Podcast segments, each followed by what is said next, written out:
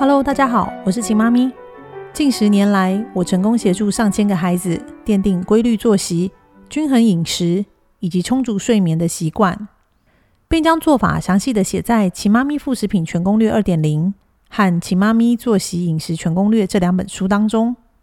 现在我在 Podcast 的《秦妈咪育儿攻略》将和大家分享更多的育儿经验、观念和孩子成长过程中所会遭遇的问题及解决的方式。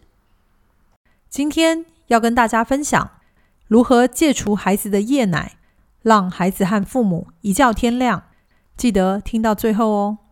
夜奶是很多新手父母头痛的问题之一，因为孩子的夜奶很容易造成父母睡眠问题、家庭问题，甚至让父母的身心健康出了问题。因此，我们先来说明孩子必须戒除夜奶的原因。第一点。夜奶的孩子白天正餐通常吃不多，甚至爱吃不吃。不戒除夜奶，不但会造成孩子白天饮食受到影响，更会让孩子养成想吃就吃、想睡就睡的习惯。孩子也无法有规律作息、充足睡眠。一旦孩子睡不好、吃不好，就会造成情绪的不稳定，会让孩子时常用哭闹的方式讨奶，或是要求父母。第二点。父母或照顾者必须半夜起床喂奶，导致睡眠中断，无法一觉天亮。长期下来，恐会有精神不振、身心俱疲、情绪不佳的问题。第三点，一晚多次夜奶的孩子，不但无法一觉天亮，睡眠品质差，睡不饱，孩子的肠胃也无法休息，很容易增加孩子健康的负担。第四点。夜奶不断的孩子得到奶瓶性龋齿的几率很高。以上是夜奶会造成孩子和父母作息、睡眠、情绪、生理及健康上的问题。这也就是为什么要尽快戒除夜奶的原因。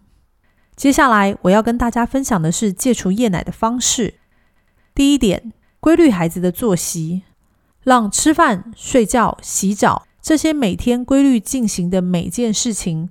都能固定时间，这样孩子的生理时钟才能固定。当孩子有了规律固定的生理时钟，每一件事情都在时间内进行时，孩子也会越来越有安全感。第二点，让孩子学会专心吃每一餐。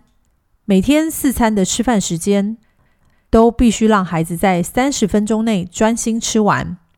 若坐在餐椅后的孩子，开始有不吃、生气、闹情绪、丢东西、大声尖叫，甚至照顾者已经没有了耐性时，即可收起当次的餐点，不用强迫喂食。告诉孩子收起餐点的原因，让孩子知道下一餐的时间到才会再吃，让孩子养成专心吃每一餐的好习惯，并学会不用情绪勒索父母和照顾者。第三点。半夜讨奶无需理会，惯性夜奶的孩子在戒夜奶的前几天，依然会持续在半夜起床讨奶，因为几个月的生活导致生理时钟已经固定，半夜要醒来喝奶。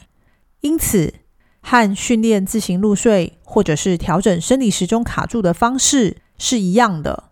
不管半夜孩子醒来哭闹或是玩耍，父母都不要抱起孩子，也不要安抚孩子。